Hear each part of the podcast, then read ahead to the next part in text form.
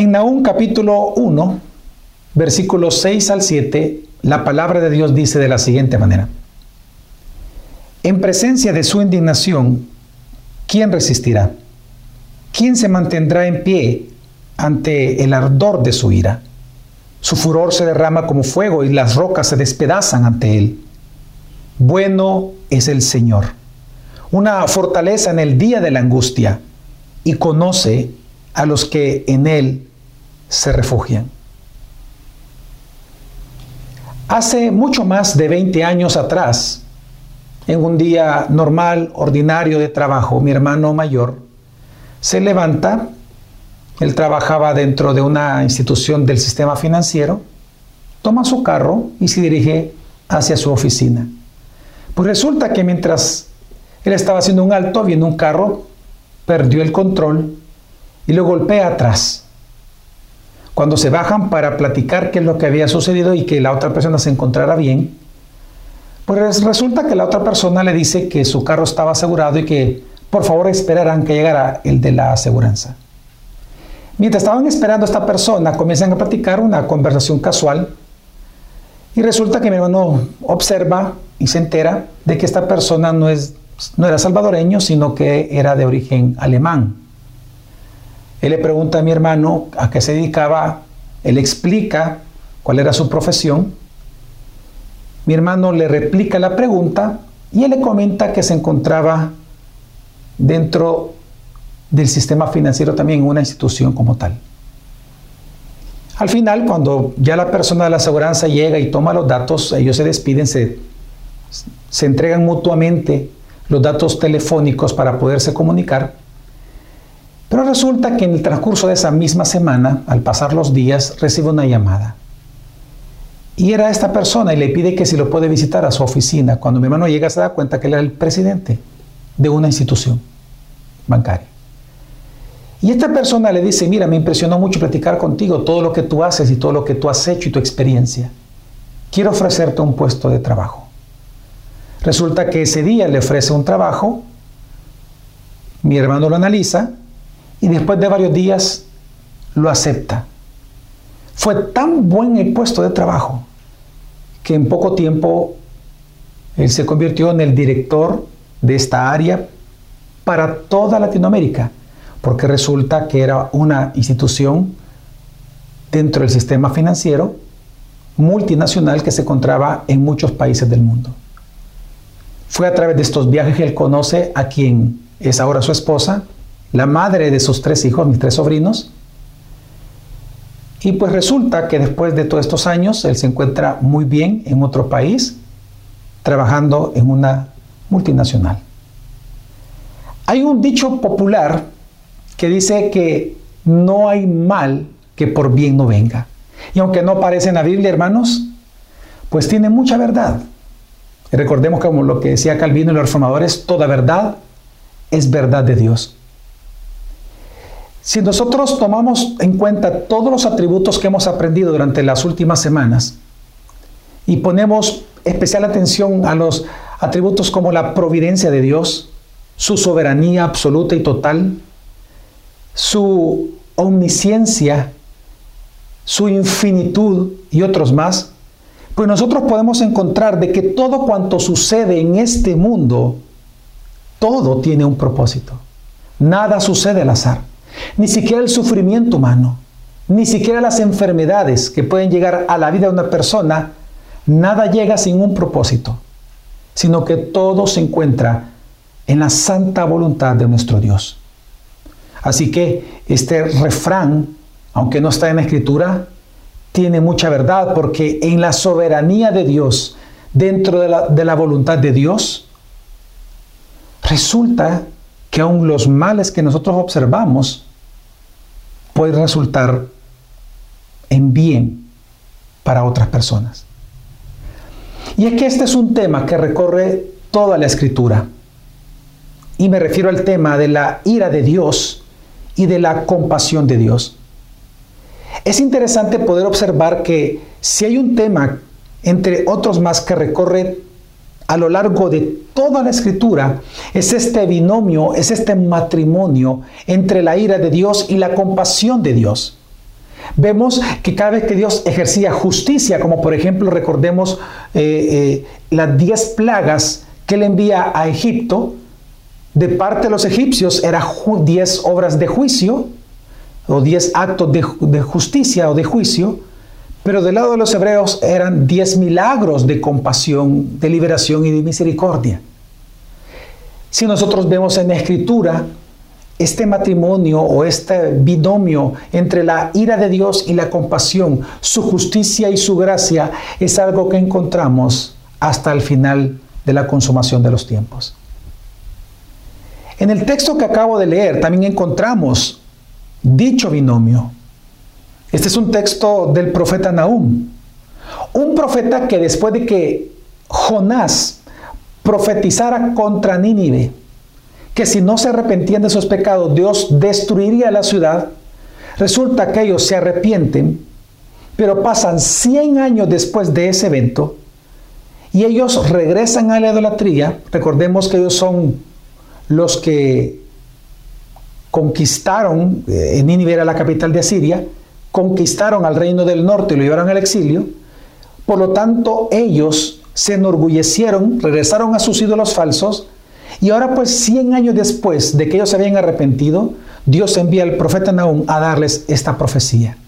Pero si nos damos cuenta, resulta que en el versículo 6, Dios manda oráculo de maldición contra Nínive. Dice, en su presencia de su indignación, ¿quién se mantendrá en pie ante el ardor de su ira? Así que vemos oráculos de maldición sobre Nínive. Pero resulta que en esta misma profecía ya el versículo 7 vemos oráculos de bendición para su pueblo. Porque sigue diciendo en un versículo 7, bueno es el Señor, una fortaleza en el día de la angustia y conoce a los que en él se refugia. Una vez más vemos en un pequeño texto la ira por un lado y la bondad de Dios por el otro, el furor ardiente de Dios y su compasión. Hermanos, este día yo quiero que hablemos y que aprendamos acerca de la ira y de la compasión de Dios. Así que lo vamos a hacer en primer lugar observando qué es la ira de Dios. En segundo lugar, en qué consiste la compasión de Dios. Y en tercer lugar, qué nos enseñan ambas cosas a nosotros, el pueblo de Dios comprado por la sangre de Jesucristo. Así que vámonos al primer gran punto, a observar qué es la ira de Dios. Hermanos, la ira de Dios es el odio santo que Él tiene para castigar a los transgresores de su ley. No es una pasión desordenada en Dios. La ira no es un acto de maldad.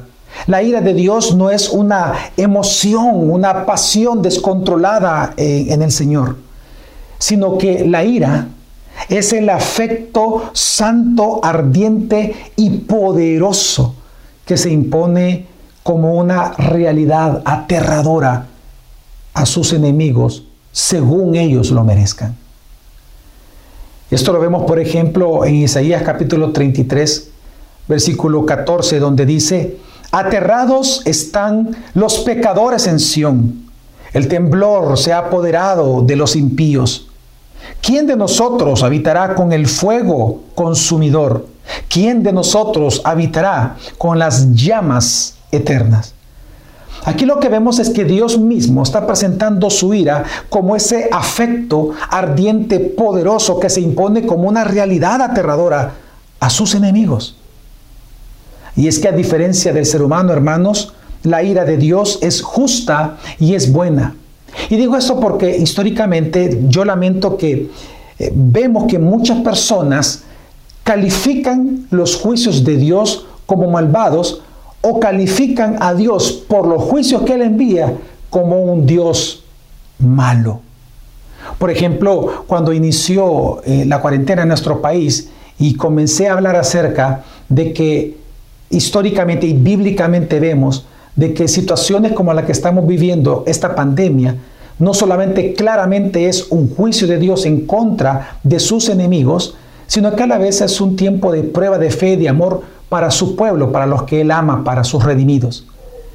Cuando algunas personas escucharon esto, obviamente no creyentes, Algunos de ellos no podían soportar la idea de que la pandemia del COVID-19 fuera un juicio de Dios, un castigo de Dios.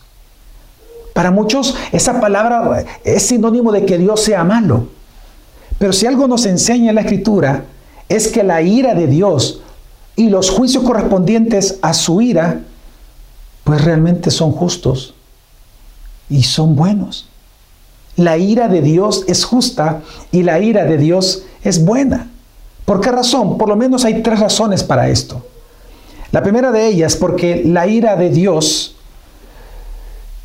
castiga la maldad. Y hermanos, castigar la maldad es algo bueno. Castigar lo malo no es malo. Castigar lo malo es bueno y es justo. Dejar impune, por ejemplo, la maldad y dejar impune al malvado siempre se ha considerado algo injusto y algo malo a la vez.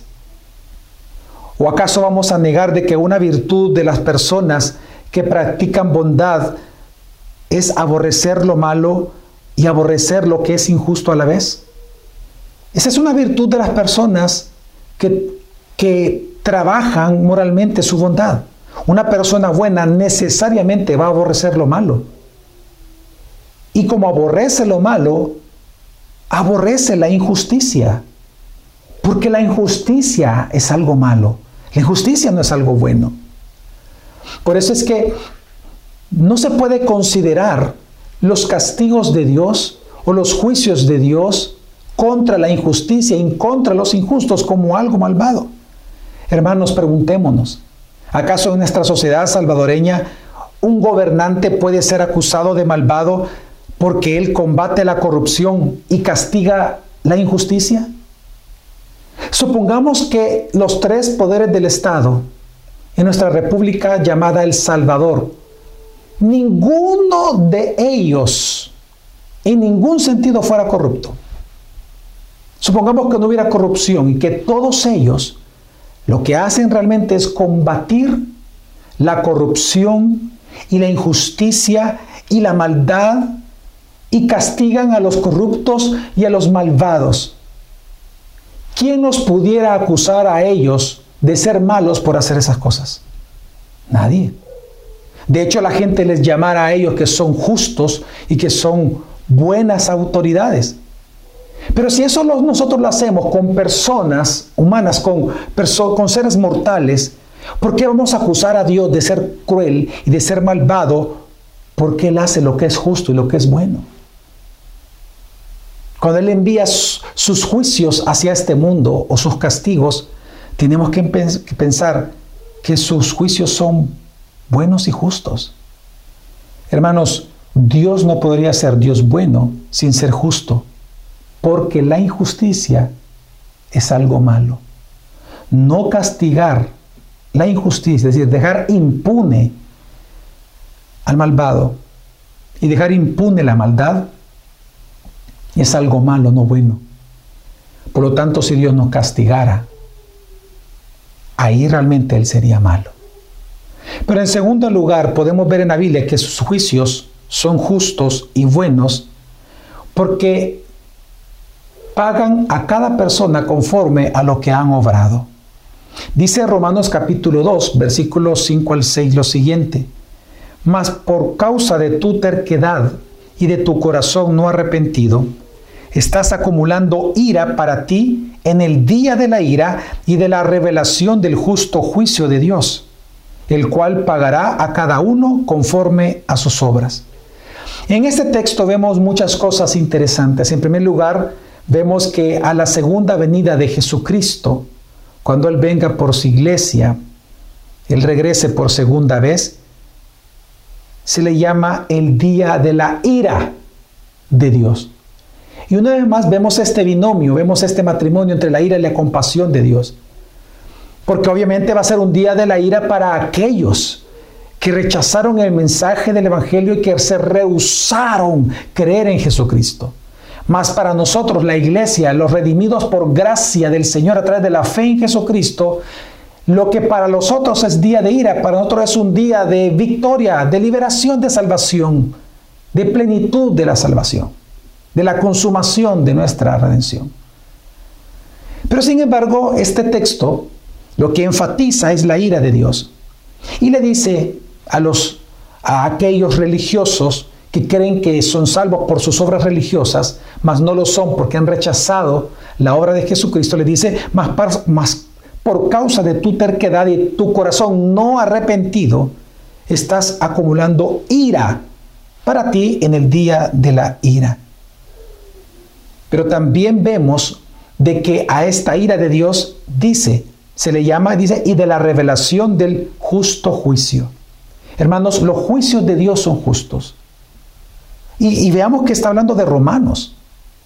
Está hablando ya en el tiempo en donde surge lo que conocemos la iglesia. Ya el, el, evento de la cruz había ocurrido.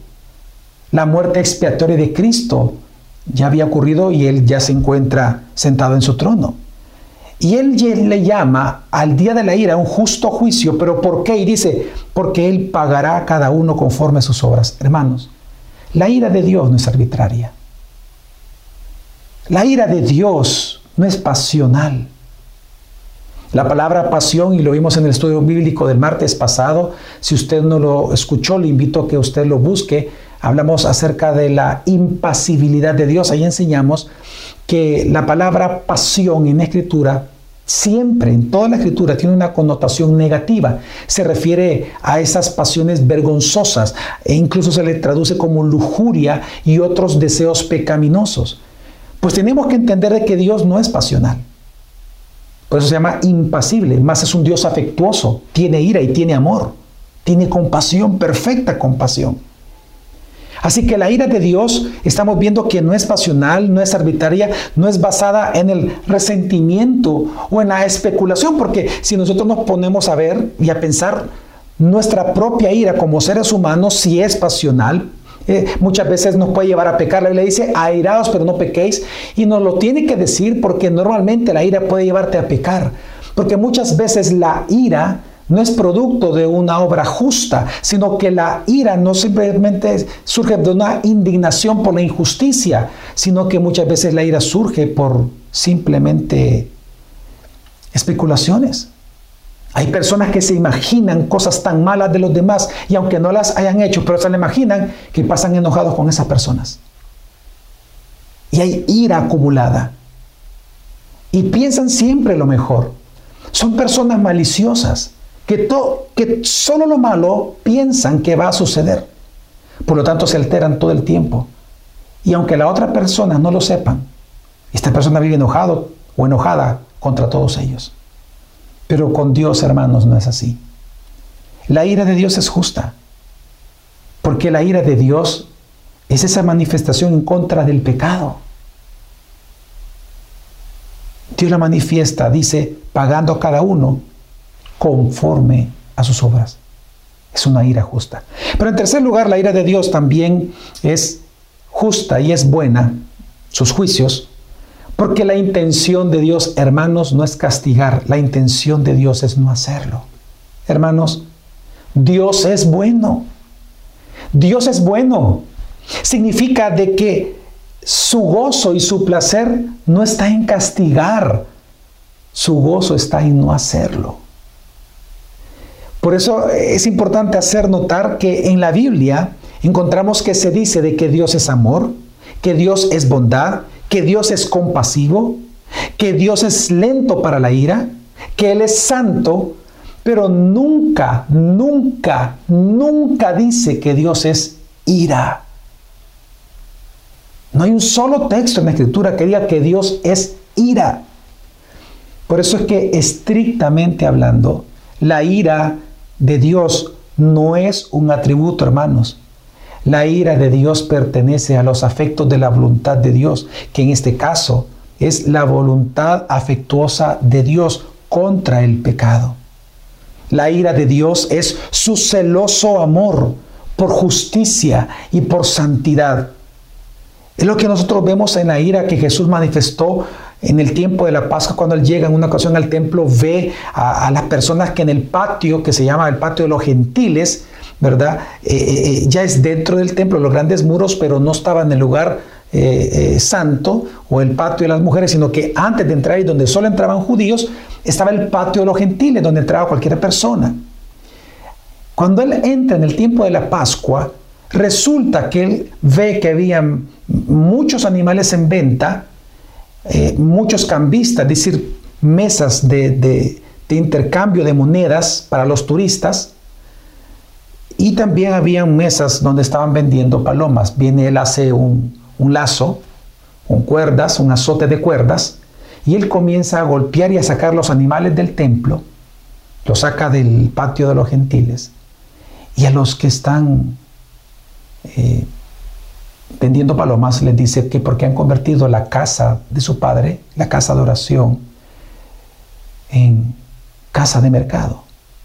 En ese momento, lo que estamos viendo ahí es la ira de Jesucristo. Pero en esta ira santa, dice dice la Biblia, que los discípulos se acordaron de lo que dice la Escritura. El celo por tu casa me consume. El celo. Hermanos, la ira de Dios, estrictamente hablando, no es un atributo en Él. Una cosa es que Dios esté irado, otra cosa es que Él sea ira. Él no es ira. Él es amor, Él es bondad. Él no se goza en castigar, Él se goza en no hacerlo. Y la razón entonces por la cual Él da mandamiento y advertencias todo el tiempo a través de castigos, Él advierte por amor y por compasión.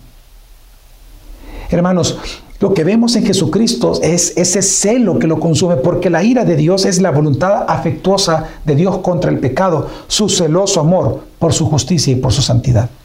Por eso es que nosotros vemos eh, eh, en la escritura la ira y la paciencia de Dios en, en aquella exhibición de bondad que Dios hace delante de Moisés cuando lo puso en la peña. ¿Se recuerdan este texto? Cuando Moisés le pide a Dios, muéstrame tu gloria, Dios le dice, mi gloria no la puedes ver, no me puedes ver a mí, pero te voy a mostrar mi gloria haciendo pasar toda mi bondad delante de ti. Y él pasa toda su bondad, lo que hace es exhibirle un menú de atributos de bondad. Pues en este texto, en esta serie de atributos, lo que nosotros encontramos en Éxodo 34, versículo 6, que dice que Dios exclamó, el Señor, el Señor, Dios compasivo y clemente, lento para la ira y abundante en misericordia.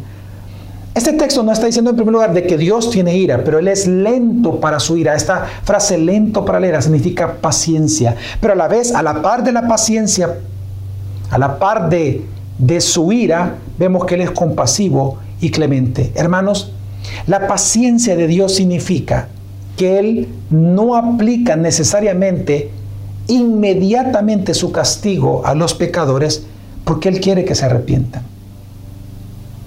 Y eso lo notamos nosotros desde el primer pecador, Adán. Miren hermanos, si Dios hubiera actuado inmediatamente solo con su justicia, no habría redención. Es más, no existiría nadie en nosotros, la humanidad, porque la paga del pecado es muerte. Dios tendría que haber matado en el instante físicamente, no solamente espiritualmente, como fue lo que sucedió, sino que físicamente, de manera inmediata, tenía que haber muerto Adán y Eva. Pero ¿por qué no? Porque Dios les da tiempo de arrepentimiento. Porque Dios no solamente está airado, sino que Él es lento para la ira. En su mismo amor y bondad hay paciencia con el pecador. Y es lo que vemos en tu vida y en mi vida. Experimentamos más la paciencia de Dios que sus juicios, que su castigo, que su disciplina por amor. Por lo tanto, no podemos nosotros decir que sus juicios son malos o que Dios es malvado por enviarnos castigo. Porque todos los días pecamos, todos los días merecemos la muerte. Pero ¿y por qué no morimos? ¿O porque aún no hemos muerto? Porque por la misericordia del Señor, que la palabra es compasión, no hemos sido consumidos. Hermanos, Dios no es un Dios sádico. Dios no se goza en el sufrimiento. Dios se goza en salvar. Por eso es que a la ira de Dios, Dios mismo le llama su obra extraña o su obra ordinaria. Porque su, perdón, su obra extraordinaria, porque la obra ordinaria de Dios es mostrar su bondad. Su obra extraordinaria es mostrar su bondad a través de sus juicios. Esto está en Isaías 28, es sumamente interesante este texto y dice versículo 21, porque el Señor se enojará como en el valle de Gabaón para hacer su tarea, su extraña tarea, y para hacer su obra, su extraordinaria obra. Hermanos, Dios le llama así a su ira porque es una extraña forma en la que Él muestra su bondad. Porque recuerde que Él no castiga porque Él se goza en el castigo en sí mismo, es decir, no se goza en el sufrimiento humano. Él castiga porque lo que quiere es que la persona abandone sus pecados. Por eso es que a su ira, Él le llama su extraña obra. Porque su bondad puede ser mostrada a través, y lo hace a través de bendiciones.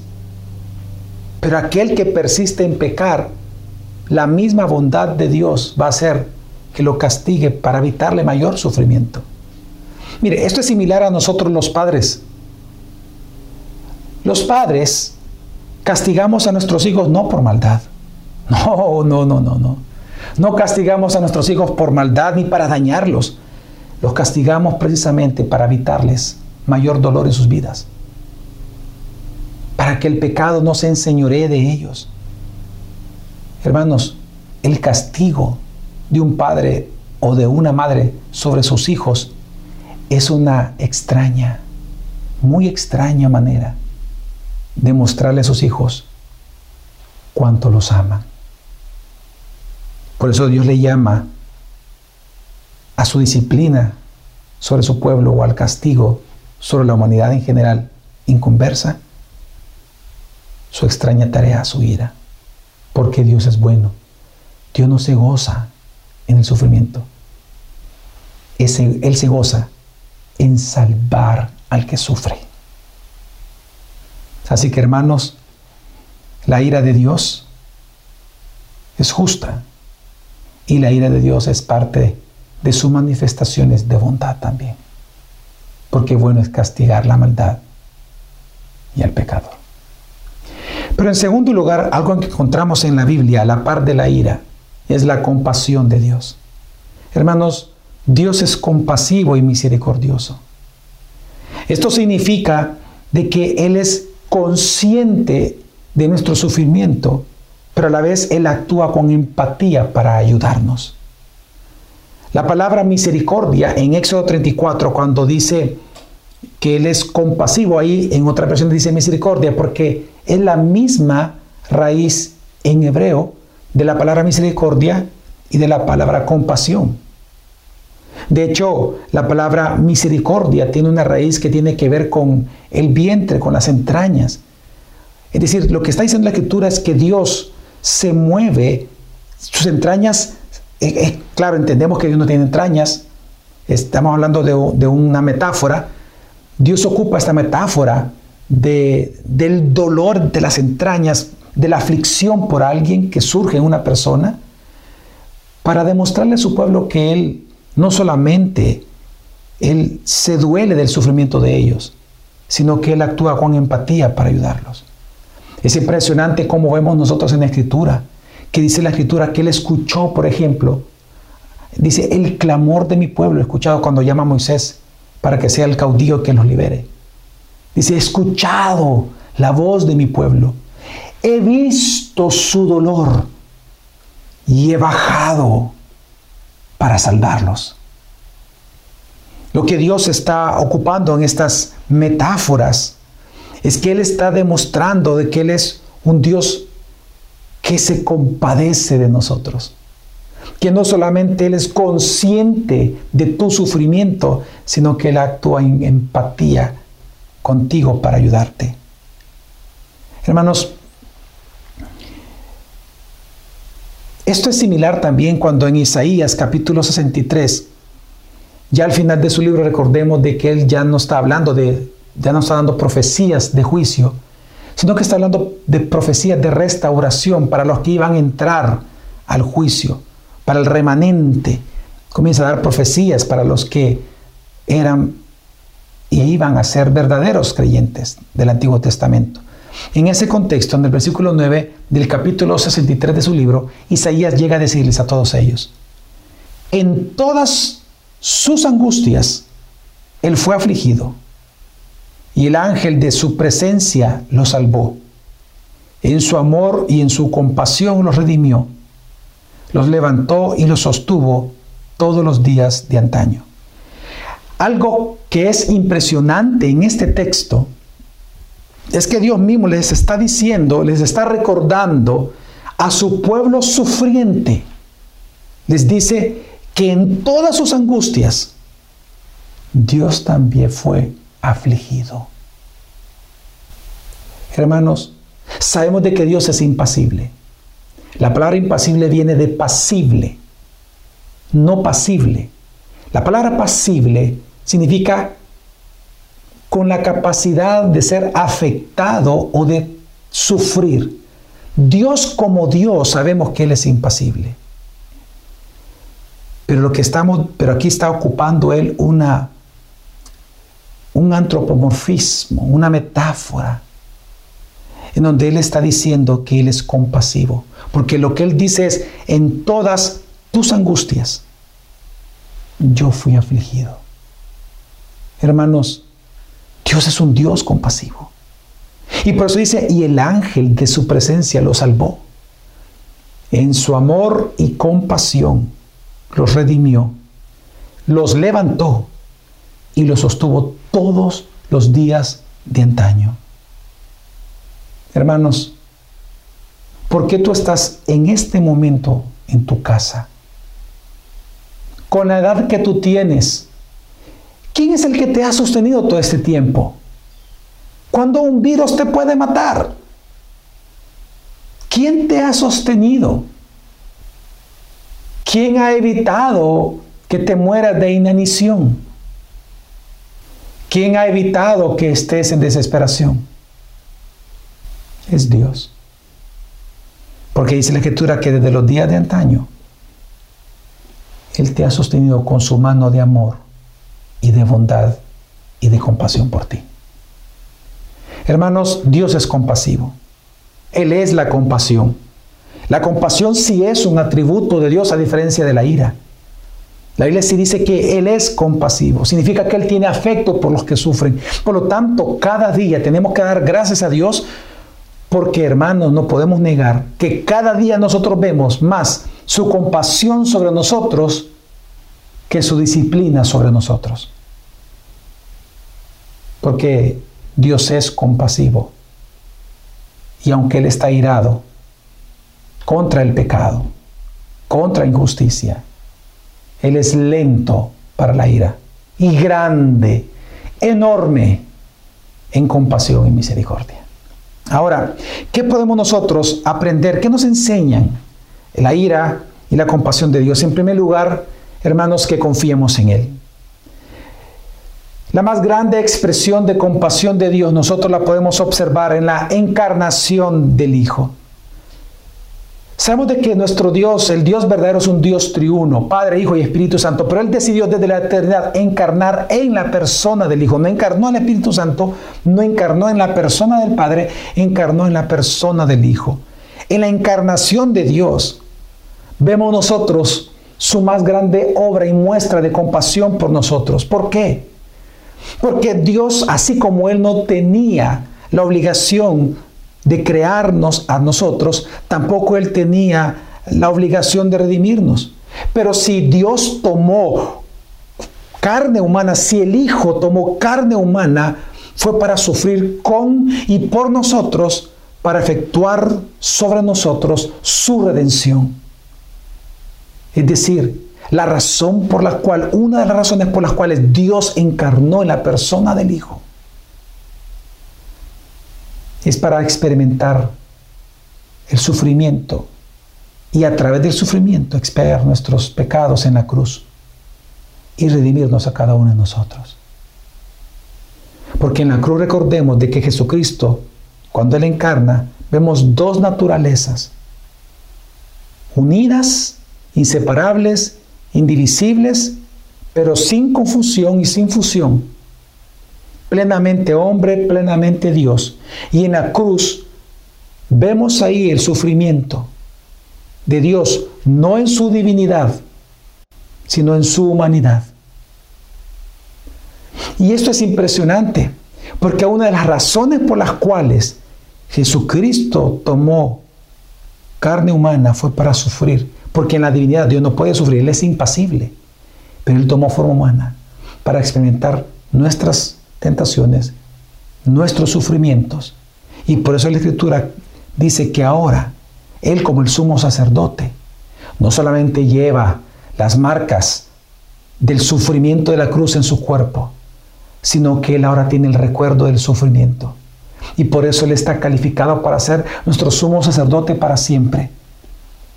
Porque Él se compadece de nosotros. Porque Él ya sabe en su humanidad lo que es ser tentado y lo que es sufrir dolor. Por eso, hermanos, tú tienes sufrimiento en este momento. Hay algo que está cargando tu corazón, una mala noticia, una enfermedad. Acércate a Jesucristo. Acércate a Jesús. Él es tu sumo sacerdote que te entiende perfectamente. Porque Él mismo encarnó el sufrimiento. Tomó el sufrimiento para sí, para redimirte a ti por amor y por compasión. Pero también en segundo lugar lo que nos enseña la ira y la compasión de Dios es a pensar en la eternidad, porque nos hace ver que la única manera de huir de esa ira venidera de Dios es correr a Cristo Jesús a través de la fe. Hermanos, hoy en día nosotros también estamos viendo la evidencia de la ira de Dios, porque Romanos 1 nos dice en otro texto de que la ira de Dios se está manifestando aún todavía contra los impíos. Y la evidencia de la ira la vemos a través de la muerte, que no es la muerte sino una consecuencia del pecado. La muerte es parte de las maldiciones justas que Dios envía sobre el pecador. Nosotros los seres humanos morimos porque la paga del pecado es muerte. Precisamente la muerte misma demuestra cómo la ira de Dios funciona y actúa en la creación. Pero resulta que va a haber un día en donde se le llama el día de la ira del Señor porque aún los que han muerto eh, sin creer, depositar su confianza en Jesucristo, cuando Jesús venga por segunda vez, van a ser juzgados. Y dice Apocalipsis, para la segunda muerte, en donde van a ser enviados con Satanás, los demonios y con, y con el infierno mismo, que va a ser echado todo junto a lo que Apocalipsis le llama el lago de fuego. Hermanos, si hoy nosotros estamos viendo las evidencias de su ira a través de la muerte de los seres humanos, pues entonces búscalo, búscalo. Porque la escritura dice que mientras aún Él pueda ser hallado, búscalo.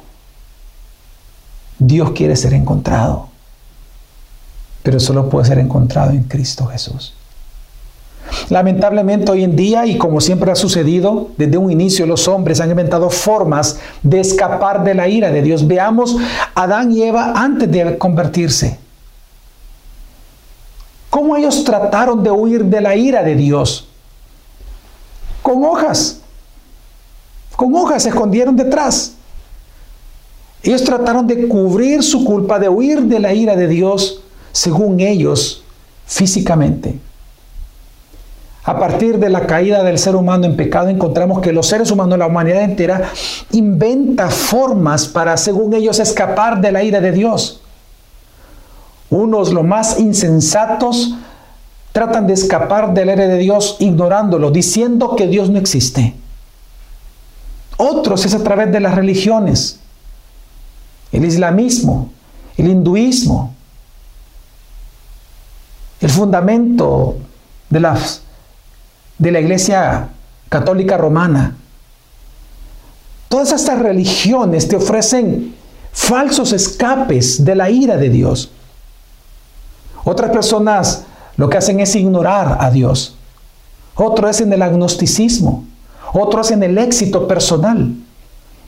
Hay muchas formas en que el hombre ha inventado querer escapar de la ira de Dios. La pregunta es, ¿cuál es la tuya? ¿Cómo tú has inventado que puedes escapar del aire de Dios? ¿A través de las buenas obras, como piensa el catolicismo romano? ¿Que Dios va a poner una balanza, tus obras malas versus tus obras buenas? Pero ¿quién es bueno en sí mismo? Solo Dios.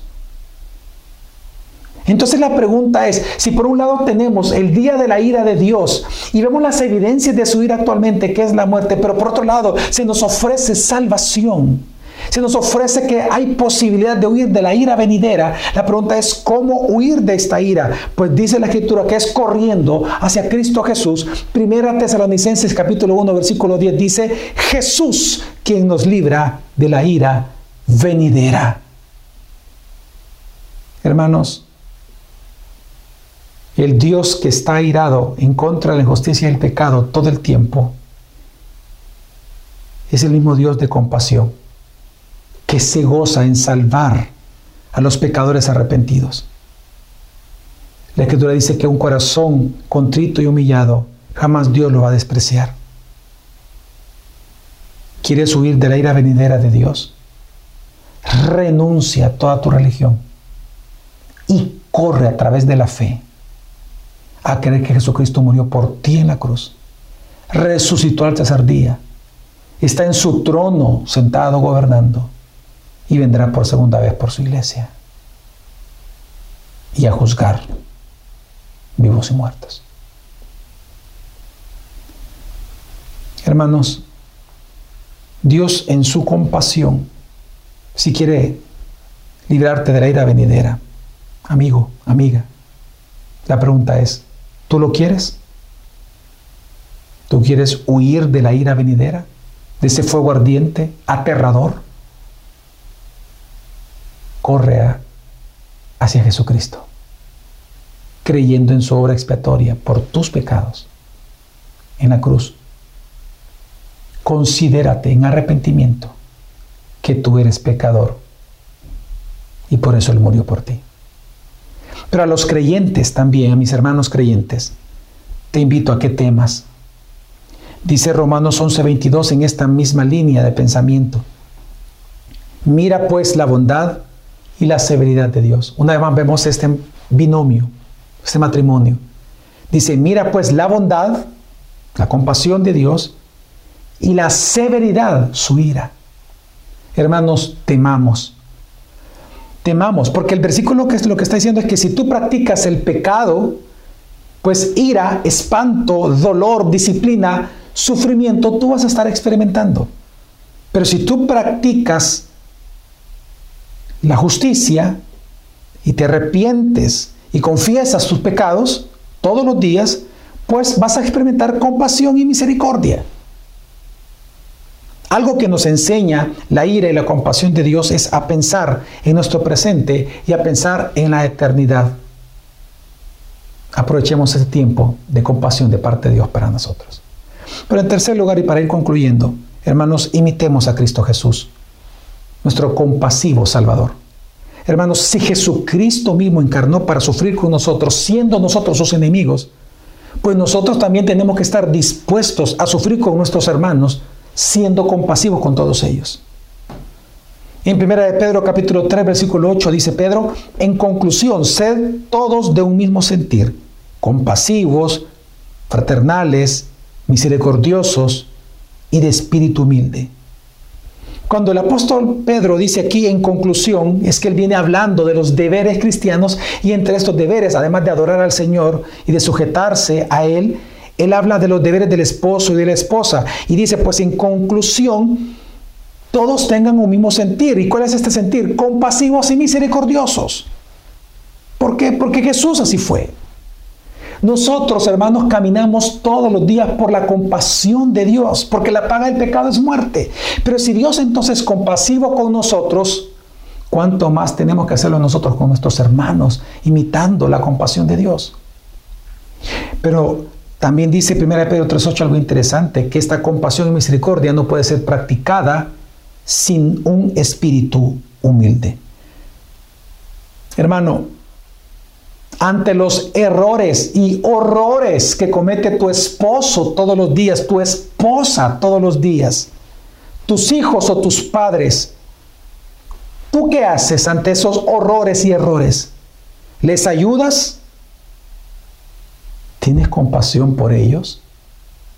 ¿O solo es tu ira, según tu justa, lo que tú les manifiestas a ellos? Por sus errores, por sus pecados. ¿Qué es lo que tú haces?